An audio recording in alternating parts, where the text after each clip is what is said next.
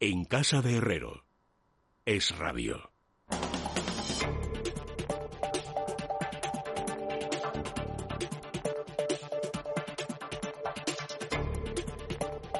Son las nueve y dos minutos, una hora menos en las Islas Canarias y ya estamos en el tiempo de la economía con Ricardo Lucas. ¿Qué tal, Ricardo? Buenas noches. ¿Qué tal? Buenas noches, Leticia. También con Diego Sánchez de la Cruz. ¿Qué tal, Diego? Muy buenas noches.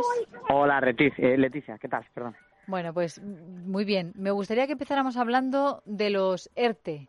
¿Por qué? Porque no sé si habéis visto hoy un vídeo que han salido en varios medios de comunicación. Yo creo que el objetivo es dejar mal eh, al empresario de Roommate, a Quique Sarasola, después de todo, la, ¿os acordáis también esas informaciones que se publicaron sobre el, que es uno de los hoteles donde se hospedó en un aparta hotel de lujo la presidenta de la Comunidad de Madrid? Algunos medios de comunicación de izquierdas hicieron mucho ruido al respecto para intentar meterle el dedo en el ojo al, empresario cuando dejaron bien claro eh, desde su empresa que, la presidenta de la comunidad ya había pagado, que iba a pagar religiosamente eh, su estancia en, en, en ese aparta hotel, que era por un motivo de seguridad, porque había contraído el coronavirus y se trataba de proteger a los demás y estar en un sitio cómodo donde poder trabajar. Y hoy nos encontramos con un vídeo de Quique Sarasola eh, enfadado con sus empleados porque no quieren incorporarse estos al ERTE. Consideran que están de vacaciones, que están muy bien y que no quieren volver al trabajo. Escuchamos, si os parece bien,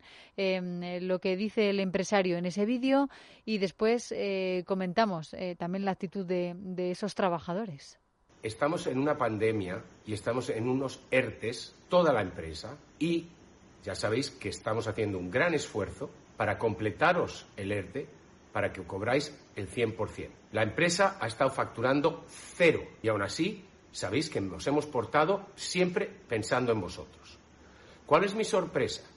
Cuando hoy Recursos Humanos me informa que cuando estamos llamando a la gente para que se incorpore a su trabajo porque lo que queremos es abrir hoteles para poder tener ingresos, para poder pagar y que generar caja, está la gente haciendo excusas que si están de vacaciones, que si les viene muy mal. Señores, ¿qué narices es esto? Señores, no estáis de vacaciones, estáis en un ERTE y encima nosotros os estamos complementando el sueldo. Como yo me entere que alguien vuelve a poner alguna sola excusa para incorporarse al trabajo, mi actitud va a cambiar radicalmente. Ricardo, Diego, ¿qué opináis? Yo no soy el primer empresario que me encuentro con que dicen cosas parecidas, ¿eh? No, desde luego. Yo creo que lo que mm, comenta aquí que Sara Sola, en fin, que me parece casi de sentido común. Es verdad que se le puede reprender si creemos el tono, esa parece que esa amenaza velada a los trabajadores eh, que, hay en su vídeo, pero entiendo que para que alguien como Quique Sarasola llegue a este punto, pues eh, desde luego eh, no, debe ser un caso aislado, sino que deben ser bastantes casos aislados y además creo que hay que marcar el vídeo dentro de esa comunicación fluida dentro de las empresas que hemos visto en muchos casos en esta pandemia. Pero es verdad que lo que está comentando es algo de cajón no, no solo porque lo diga él como empresario, es que si preguntásemos al Servicio Estatal de Empleo, al SEPE, diría exactamente lo mismo. Estar en un ERTE no es estar de vacaciones. Es decir, los, empleados que, que están en ERTE no, no tienen como tal derecho a vacaciones. Otra cosa es que pacten con su empresa, cogerse días o demás. Pero las vacaciones como tal no están contempladas en una suspensión de empleo, más, más incluso si es un ERTE eh, por el 100%. En el caso del ERTE parcial la situación es distinta, pero en un ERTE del 100% eh, no, no hay eh, ese derecho a vacaciones y por tanto la reincorporación debería ser obligatoria. Lo que parece sorprendente y mm, es que haya trabajadores que estén, pues como él dice, no poniendo excusas, diciendo que no les viene bien, que, que, que se encuentran fuera de su ciudad de trabajo y que por tanto, eh, en fin, prefieren no tener que incorporarse yo creo que lo que dice Quique Sarasola es, es de cajón, es que, que, cuando la empresa te dice que se acaba la medida temporal tienes que reincorporarte y, y, y lo que esto mm, me trae a colación es que eh, lo que está pasando con los ERTE es parecido a lo que está pasando con las medidas sanitarias. Es decir, como se han aplicado unas medidas eh, para contemporizar la situación real, pues mucha gente piensa que, bueno, que, esto del ERTE, pues primero se paga solo y segundo, pues bueno, es una especie de mm, em, periodo que nos han dado de gracia y que volveremos a la normalidad. Y igual que con las medidas eh, sanitarias. No volvemos a la normalidad. Esta es la nueva normalidad. Y a esto es a lo que tenemos que atenernos. Y, por tanto, si las condiciones del ERTE son las que son, eh, eh, los trabajadores, igual que los empresarios, tienen que cumplirla y reincorporarse a su puesto de trabajo cuando así se lo requiera la empresa. Hay además un agravante, Ricardo, y es que en el caso de Roommate, la empresa hotelera de Quique Sarasola, eh, el ERTE se está aplicando y además se está complementando con eh, esfuerzo adicional por parte de la empresa que describe básicamente a trazo grueso en este vídeo, que al ser una comunicación interna pues tampoco entra en tantos detalles, pero básicamente los trabajadores están percibiendo, eh, sobre todo los trabajadores de, de la escala salarial media-baja de la compañía, están percibiendo en esencia eh, el 100% de su salario o muy cerca. Es decir, no solo están recibiendo la prestación del SEPE, sino que están recibiendo por parte de Roommate, de la cadena hotelera de, de Sarasola, para la que trabajan, están recibiendo, digamos, un complemento que en la práctica hace que, a pesar de estar en esta situación, estén percibiendo el grueso de su salario, en algunos casos, los sueldos más bajos, su salario íntegro. Entonces, eh, yo creo que eso puede explicar por qué el tono de Quique Sarasola es el de especial indignación, porque ellos no están yendo solamente al pie de la letra, que por cierto, como bien dice Ricardo, sería más que suficiente. Es decir, a nadie, nadie puede esperar más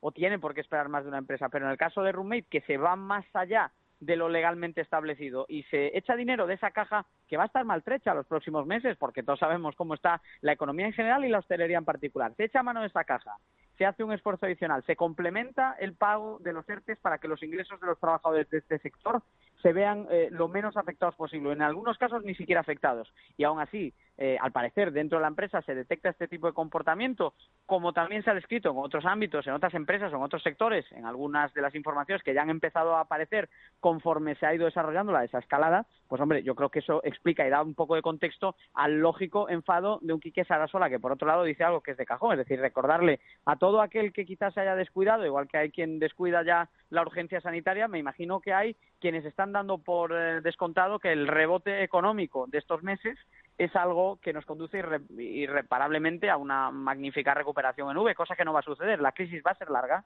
la recuperación del empleo puede demorarse hasta 2022-2023, es decir, tardará más en llegar que la recuperación de los niveles de producción pre-COVID-19.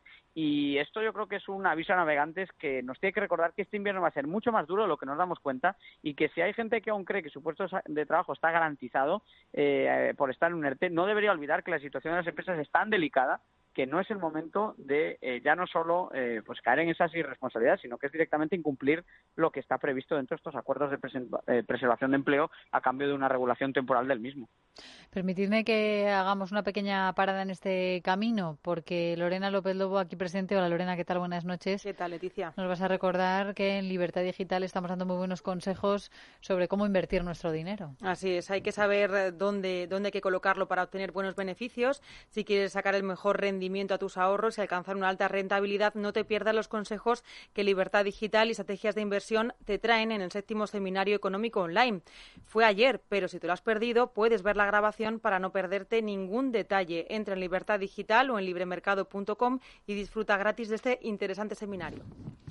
Bueno, hay otro de los asuntos eh, que me gustaría hablar con, con, vosotros, porque no sé si habéis visto que ahora con em, todo el tema de los rebrotes en las comunidades autónomas, en muchas de ellas están tomando decisiones eh, drásticas sobre, sobre todo, el ocio nocturno, ¿no? Las discotecas, los bares de copas, los, los pubs. En Cataluña, sin ir más lejos, esta misma tarde han decidido que a partir de mañana eh, se cierran completamente. Incluso en las salas de juegos, casinos, bingos, solamente van a poder estar abiertos hasta las hasta las 12 de la noche. Nosotros hemos tenido la oportunidad de hablar en este programa con bueno el presidente de la plataforma de empresarios de, ocio nocturno de, Madrid, que bueno no solamente estaba indignado con ese posible cierre que se está dejando entrever, que están empezando ya a tomar medidas en algunas comunidades autónomas, sino que él insistía en que los chavales, eh, bueno, por su condición de jóvenes y no sé si de rebeldes, el caso es que si hicieran esos sitios, esos lugares, van a seguir bebiendo y van a seguir actuando con irresponsabilidad en otros sitios. O sea que el problema de los rebrotes va a seguir estando y la actividad económica, bueno, pues vamos a ver un, problemón bastante grande.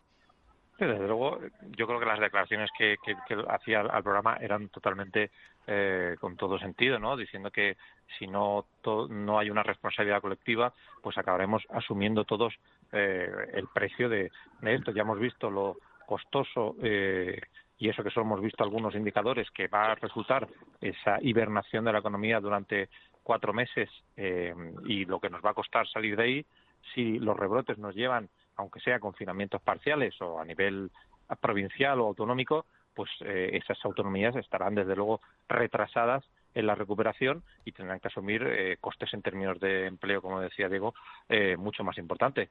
Yo relacionaría esta noticia con esa SOS que ha mandado hoy la hostelería diciendo que sus ventas eh, empiezan a caer mm, a pesar de la desescalada, es decir, no en comparación con, con, los meses del año pasado, sino en comparación con los últimos meses. En esta última semana de julio han descendido respecto a lo que se estaba viendo en junio. Y eso es por, por un lado porque hay mucha gente que empieza a tener temor a que los rebrotes eh, se descontrolen y por tanto empieza a retraer el consumo y también porque hay gente que está empezando a ver que el, impacto de la economía va a ser importante y que quizás llega el momento de mm, tomar decisiones de ahorro, de, de, no gastar, de incluso no salir de vacaciones y por tanto eh, esa mm, digamos eh, falta de responsabilidad por un lado de como comentabas de la población más joven y por otra parte esa mm, por lo que estamos viendo o, eso parece mala planificación del control de la enfermedad de, de las medidas para evitar la aparición de estos brotes tan temprana porque recordemos que todos esperábamos que esto pudiera producirse en agosto en otoño y se está produciendo antes incluso de que la llegada de agosto, o sea, estamos, según el, reconocía el Ministerio de Sanidad, probablemente ya en, en esa segunda oleada, eh, pues ya digo que eso nos lleva a una situación de mayor impacto en la economía, mayor coste no solo para el sector hostelero, sino para el conjunto de la economía y, y creo que mm, cabe hacer una llamada no solo a la responsabilidad colectiva, sino a los gobiernos autonómicos, que son los que tienen ahora la competencia, para que eh, delimiten claramente eh, qué medidas eh, hay que tomar de prevención, eh, cuáles son mm, los protocolos para eh, comunicar los brotes, por, porque hemos visto algunos casos, y que es el caso del el equipo de fútbol, del Fuenlabrada, eh, en el que no se comunica el, brote, la enfermedad, los contagios, hasta que ya llega un número muy elevado. Estamos viendo casos de eh, algunos locales de hostelería, de, de, de, ocio nocturno, en los que son los propios encargados los que piden a, la, a los usuarios que no comuniquen que se están superando los aforos y, por tanto, eh, creo que es necesario hacer un mayor esfuerzo en estas medidas preventivas y no ir a esas medidas como que están teniendo que tomar en Cataluña o que se están planteando en Madrid restrictivas porque eso lo que nos lleva es a una mm, vuelta atrás y por tanto a un mayor impacto en la economía. Además es que eh, después de haber manejado ya información epidemiológica eh, a gran escala durante un cuatrimestre, lo normal sería que las autoridades fuesen capaces de desarrollar soluciones ante este tipo de episodios, ante estos nuevos brotes, aunque por cierto, ¿qué es un brote? ¿Qué es un brote? Porque le estamos llamando brote tanto a los 2.000 nuevos positivos de Cataluña como a, por ejemplo, un escenario de unos 50, de unas 50 personas que están en sus casas encerradas en Betanzos.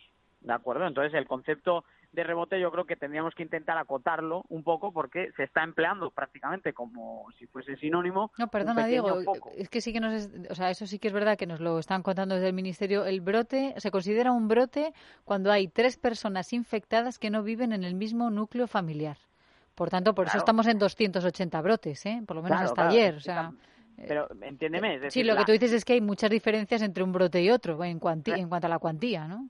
efectivamente, es decir, el, el, tamaño de algunos de estos brotes, como tú bien dices, y por la propia definición de los mismos, se cuentan por, se pueden contar incluso con los dedos de dos manos, sí. y en otros casos se cuentan por centenares, eh, y ya hemos visto pues casi 2.000 personas, por ejemplo, en 24 horas en, en Cataluña. Entonces, eh, hace falta una estrategia un poco más flexible a la hora de determinar qué motiva y qué no algún tipo de eh, medida drástica si es que hay que volver a adoptarlas otra vez. Los confinamientos son más propios de la Edad Media que del siglo XXI. Conocemos la enfermedad, sabemos rastrearla, podemos identificarla y sabemos cómo podemos adaptarnos a ello. Sector público y sector privado tienen que ser capaces de encontrar soluciones un poco más avanzadas que el mero cerrojazo cada vez que la situación epidemiológica se eh, deteriore un poco. Es verdad que el sector de la noche tiene que hacer eh, un doble esfuerzo aquí. Por un lado, el de explicar todo lo que puede hacer para minimizar esos riesgos y por otro lado, el evitar que haya, porque los hay también, ovejas negras dentro del sector que le estén dando mala fama o estén generando dudas en torno a todo ese eh, nivel de actividad, porque obviamente con vídeos y episodios como el que estaba comentando Ricardo, pues se le puede estar haciendo daño a un sector que por lo general está intentando funcionar de la manera más digna que puede y más responsable a pesar de las circunstancias. Por otro lado, eh, también, insisto, eh, cuidado con pensar que esto estaba acabado ya. en clave de caída de la actividad, puede que lo peor haya pasado ya, pero, insisto, lo estamos viendo, ni en clave sanitaria, ni en clave económica, ni en clave de empleo, eh, deberíamos eh, descontar que las próximas semanas y los próximos meses se vuelvan a dar situaciones bastante lamentables como las que vivimos hace algunos meses para algunos sectores que se vieron incluso obligados a cerrar, como parece que le va a pasar a la noche en algunas comunidades autónomas. Y tengamos en cuenta también un inciso que la necesidad de que las autonomías sean capaces de controlar la, evolución de la enfermedad y los brotes y los contagios no viene solo por, por, lo que pueda impactar eh, internamente, sino también por lo que nos viene externamente. Hoy Francia ha recomendado a sus ciudadanos que no viajen a Cataluña por el nivel de, brotes que de rebrotes que hay, porque dice que los indicadores están descontrolados y por tanto eh, lo, que puede parecer un problema puntual Mm, de, una zona concreta puede acabar afectando, en este caso, a una autonomía, pero incluso a todo un país. Y si encima que estamos recibiendo muy poco turismo un país vecino que sí que está enviando turismo como Francia, nos vuelve a, imponer un veto eh, y otros países eh, ponen cuarentenas, pues tenemos un problema. Sí, es verdad, que es otra de las noticias que, que hemos contado en el, en el día de hoy. Pues Ricardo, Diego, muchísimas gracias por compartir vuestro análisis con, con nosotros durante este ratito. Hablamos ya la semana que viene. Buen fin de semana. Un saludo. Buen fin de semana. Eso sí, nos quedamos con una buena recomendación para que estemos tranquilos y para que mantengamos la calma, ¿verdad, Lorena? Así es, Cal Plus de Mundo Natural, un complemento a base de dos aminoácidos esenciales y vitamina B3 y B6 que contribuyen al buen funcionamiento del sistema nervioso y a mantener las funciones cognitivas. Consulta a tu farmacéutico o dietista en Parafarmacias del Corte Inglés y en parafarmaciamundonatural.es. Mundo Natural.